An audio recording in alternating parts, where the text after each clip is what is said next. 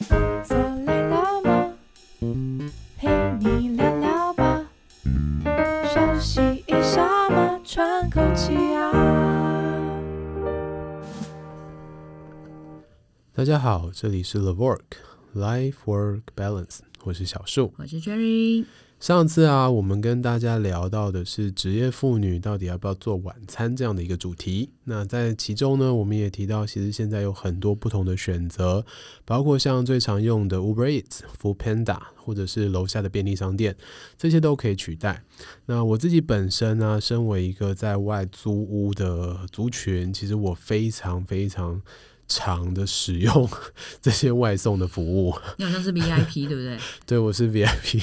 而且我还会买那种月卡，比如说你只要每一次的金额到达某一个上限的时候，它就会有一些优惠，这样子就可以免外送费。我一个月平均可能用一个月来算会有点难算，算一个礼拜好了，一个礼拜大概会有十次吧。一个礼拜有十次，一个礼拜总共有扣掉早餐应该没有使用吧？早餐没有使用啊。那你几乎全吃啦？对啊，晚餐常常用啊，所以嗯嗯，可能十次以内啦，十次以内。你真的标准的老外耶。对，就是非常常使用这些外送。然后，因为你知道现在这些外送平台，他们也会跟这些厂家联络，然后让厂家去提出一些优惠。所以，如果你是非常忠实的客户，在某一个厂家可能订了几次以后，他就会突然有一次比较大的优惠给你。哦，所以对你来讲是福利，你就是会 完完的被他们就是这些行销策略给圈住就对了。好，那其实这个东西它。在今年又特别的火红啊，因为疫情的关系嘛，其实大家现在都不太敢出去，然后甚至在今年年初的时候比较严重那个阶段，大家更是不不太敢离开自己的家了，然后也不太敢到人群很拥挤的地方买东西吃，然后也不好意思在外面吃，因为口罩一拿下来就会有心理上的恐惧。真的，所以这个外送的服务当然就越来越夯。我们不得不说，这是一个新兴行业，对，就是因为疫情而起的新兴行业。对，然后。他在卖的东西，其实我觉得是卖一个便利性啦。没错，比如说像我最常使用它的时间点，大部分都是我在家了，然后已经洗完澡了，我不想出门，但是我又觉得饿了，想吃个东西，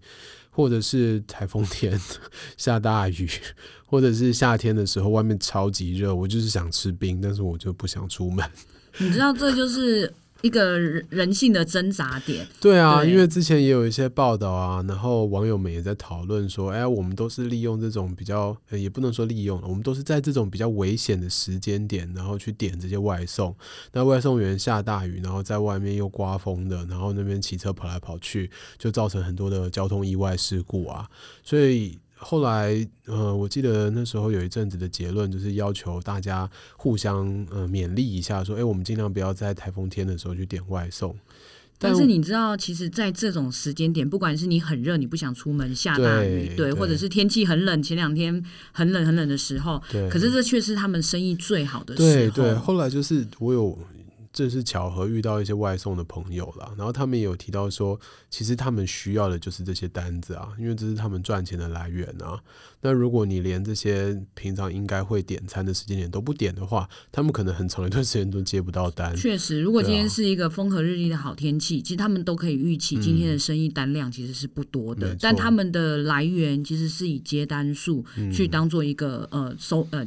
呃，收入的来源。对对对，对没错。所以有时候我自己就会变成说，好了，我我知道我今天这样子会造成你的工作有一些风险，可能你送来的途中啊，交通意外的这个事故比例可能会增加，但是我我还是会点。但是你来的时候，我可能会呃表达出我非常。嗯，感谢的那个 表情跟那个心意，请你换成实质的回馈好吗？哦，你知道现在实质回馈你可以点选给小费。对，所以我我如果不小心在这种天气下点的时候，对对对，我就不会对吝啬我的小费，因为我觉得是确实是多了一点点的。对，然后可能如果再有心一点的话，我还会再叮咛他说：“哎，你骑车小心哦。”或者说：“哎，那你待会记得离开的时候，那个大灯要开啊，什么之类的。”哇，你好暖哦！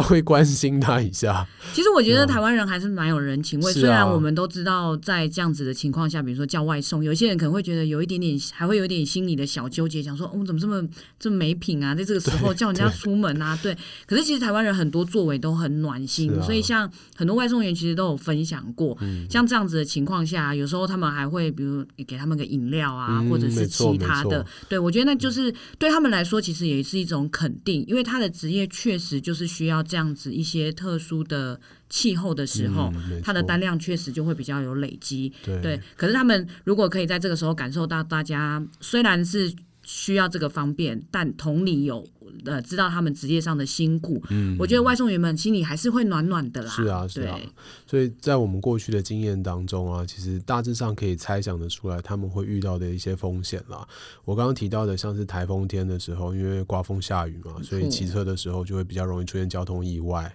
那除了这个以外，在你的印象当中，有没有哪一些风险是我们刚刚没有讲到的？嗯，我觉得天气，因为其实外送员很吃天气，哦，对对，对。但天气就算不是刮风下雨，其实天气对人的伤害还是会有一定的影响性。很冷的时候，对，很冷的时候，他们可能已经包的密不通风了。对对。可是因为他们必须长时间，或者是相对来说时间比较长，呃，因为送单的时间可能就是大家的吃饭时间嘛，对对对，他们就是一直在外面一个低温的气温下，这样子一直往返，嗯，这也会造成一些些生理上的伤害。嗯，像如果遇到这种很冷，然后骑车的时候，不知道 Cherry 以前有没有那种经验，就是手会非常的僵硬，嗯，已经不是你自己的。对，真的。那你对这些外送员，你会有什么样的建议吗？其实他们的配备，我不知道你有没有认真这么常叫外送，下次请认真看一下他们的那个配备。嗯，他们那个配备不开玩笑，都是 Pro 级的，是哦，就是从可能架手机的那个手机座，哦，对对对，你现在还会有那个小小伞，你知道吗？对对对，就是太阳太大的时候，不要挡住荧幕，看不到。会反光。对，会反光。然后再来就是像手套啊、雨衣啊，这些其实都是他们的基本配备。嗯、那像 foodpanda，我的印象中他们。连那个雨衣，他们都是选那个上半身跟下半身分开的，哦，比较不会说下半身湿掉。对对对。那另外一个，其实我觉得应该是为了安全性的考量，嗯、因为裤子穿起来其实就是雨裤穿起来就是像一条裤子，可是如果是雨衣，它可能在急忙赶的中间可能会踩到自己的，哦、对，就是它比较多很多的对，然后它又对，然后它可能要大包左边一包，右边一包，那就可能会有跌倒或者是撞到的风险，所以他们基本上都是呃分开式的雨衣，嗯，我觉得这对他们来讲也是一个保护。那像手套这些就是一定一定要的。那比较多常看到的是真的是戴手套，因为有一种我知道你不是机车族，但有一种是那种直接在。哦，我知道，把上，然后手放手伸进去以后才吹油门。对对对对对对，那种其实我觉得安全性上就没有手套来的好。哦，它灵活度变得比较差。对，它就是被控制，而且可能会影响到你吹油门的那个过程。嗯、对，这个我觉得就没有那么适合。哎、嗯，那像现在 foodpanda 和 Uber Eats 他们的这些外送员啊，他的这些保护装置是公司一起提供给他们的吗？统一的，还是他们自己要准备啊？这我也蛮好奇的，因为他们那雨衣有的上面真的是有有 foodpanda 的那个对对对，有 logo，然后 Uber 的也有，可是我猜应该是自己买的，就是可能要加价购，或者、嗯、或者就是像你这种有常常叫的。那个主客户，然后累积到一个量，可能可以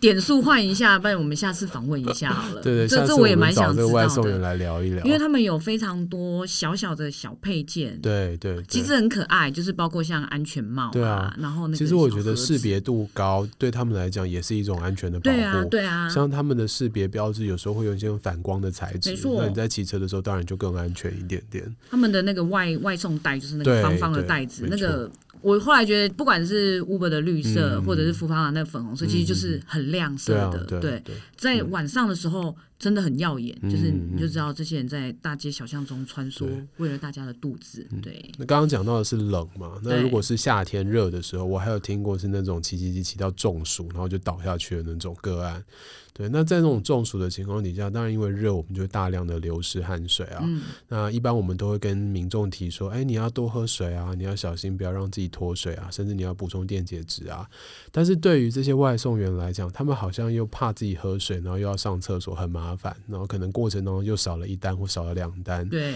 所以他们就会倾向憋着不喝水，对，然后就变成是更容易产生这种中暑的案例。他们还有另外一种情况，是因为他们没有固定的地方，因为像一些比较熟门熟路，就是高手级的外送员，他们会知道必须要停在大概什么样子的区域等，进单数会比较快，是，所以他们可能就会在这个这个，比如说这条路上的某个地方停下来，但不见得有地方可以上厕所，也许便利商店有一些可以，但大多数可能没有那么方便。那再来是他们在那边一等，他其实会很怕马上会有单，所以包括像他们吃饭啊，甚至是喝水。他都会想要把握那个送餐所谓的黄金时段，嗯嗯嗯、对，但这对他们来讲确实也是一个身体上的考量。对啊，如果他连吃饭这件事情都变成说，为了要让大家在送餐的黄金时段能够有单子进来，而且自己也接得到，结果就完全都不能够在中间，呃，就是我们一般吃正餐的时间来吃饭的话，我相信对他的肠胃道啊，一定也会有一些伤害。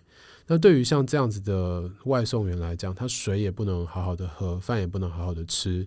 我们医护人员对他可以有什么帮助吗？嗯，我觉得他们其实可以调整一下，因为其实他们吃饭的时间是可以自己控制的，嗯、因为他们只要呃下线了，他就可以不要再接单了。哦、对，他们其实还是可以。当然我知道大家都会为了可能要多接一两个单，然后就觉得哎，我们等一下再吃就好了。对对，那因为他们上线的时间其实都蛮弹性的，我倒觉得可以在。这个过程中去调整一下自己，比如说往后吃早餐啊，把自己的生理时钟调整一下，对，也调整一下，然后避开我们所谓的黄金时段。那这样子，他们就是可以送到单，然后自己也可以吃到饭。是，我觉得这是很重要的。是是，没错。对，那喝水的部分，其实我也会建议大家，就算你今天是一个外送员，那你可能要稍微了解一下你外送的区域到底哪几间便利商店有厕所，绝对不要怕，因为说没有办法上厕所，然后就减少自己喝水的量。确实，尤其夏天很热很热的时候，你发现你自己在骑车已经大量流汗的时候，更需要好好保护自己。这个真的很重要。啊、那他们呢？我觉得还有另外一个很重要的问题，就是因为他们是自己可以去选择上线的时间，就是要接单的时间。哦对，所以有些因为之前有一个新闻，就是外送员一个月可以月入十几万，嗯、对。但这个换算回来，其实我们可以发现一个很重要的，它的工时其实工时对，没错。嗯、所以针对这一点，我们的专业医师、嗯、工时的部分，嗯、想给他们什么样的建议呢？其实工时这件事情啊，在我们劳基法的规定底下，其实就已经很明确了。那在我们的异常工作负荷的保护计划里面，更有进一步的相关规定，是。希望大家每个月的是工作时数不能超过一定的范围。那我目前听到的个案，除了他全职做外送员导致工时过长，还有另外一部分其实是他白天有一份正职工作，兼职的状态，对，兼职做外送员，然后那个工时也容易过长，而且他整个加起来啊，会造成一些心血管方面的疾病风险跟着提升。那甚至有时候雇主这地方会变得很难去使力，因为你的是兼职的时间拉得很长，并不是我这份正职造成。你过劳的，所以我觉得这里的控管啊，其实是会落到每一个外送员自己身上。真的，你一定要对自己的身体有很彻底的了解，知道它的风险在哪里，然后好好去控制自己上线接单的时间，不要让这个时间太长。那我们这边会说，如果你今天不太了解自己身体的话，至少你要观察一些症状，然后定期去做健康检查。那如果你的健康检查里面就发现心血管疾病风险，比如说血压啦、胆固醇啦或者血糖啊都已经不稳。定了，那当然你应该优先把这些慢性疾病的数值控制好。那如果是以症状来说的话，比如说你在送外送的过程中，你常会觉得诶，胸口闷痛、喘不过气来、不舒服，那当然你的时间自己就要开始做一些调整。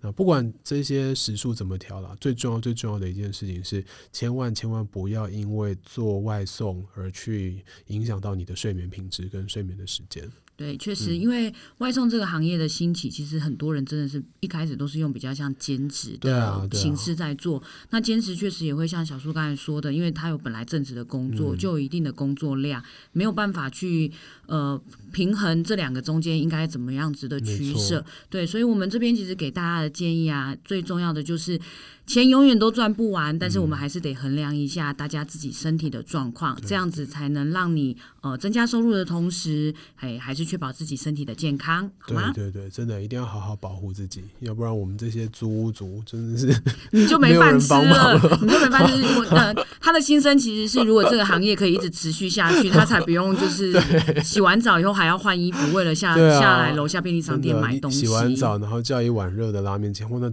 多爽，你知道吗？不是，所以你是穿着类似睡衣这样，然后开门拿餐，还是你就是这样放在门口？睡衣，然后披一件外套就下去拿了，哦、不会穿很正式啊。那上来以后当然也是很 casual 的那种居家服啊。哦、OK OK，好，啊、但它确实啦，这个行业真的是不止帮助了这种租屋族，我觉得对于像有时候一些职业妇女，哦，对啊，真的是上一集聊到的这个妈妈，真的他们也是救赎他们的一个好方法。对，所以我们希望外送员都可以平平安安的，嗯、也健健康康，这样这个行业呢才能一直持续下去。对对对。好，那如果你是外送员，或者是你是常常使用外送服务的人，欢迎你跟我们分享你们的甘苦、你们的小故事。如果有一些想要分享的内容，请寄信到 talk to the work at gmail dot com 这个信箱。那我们今天的分享就到这里结束喽，拜拜，拜拜。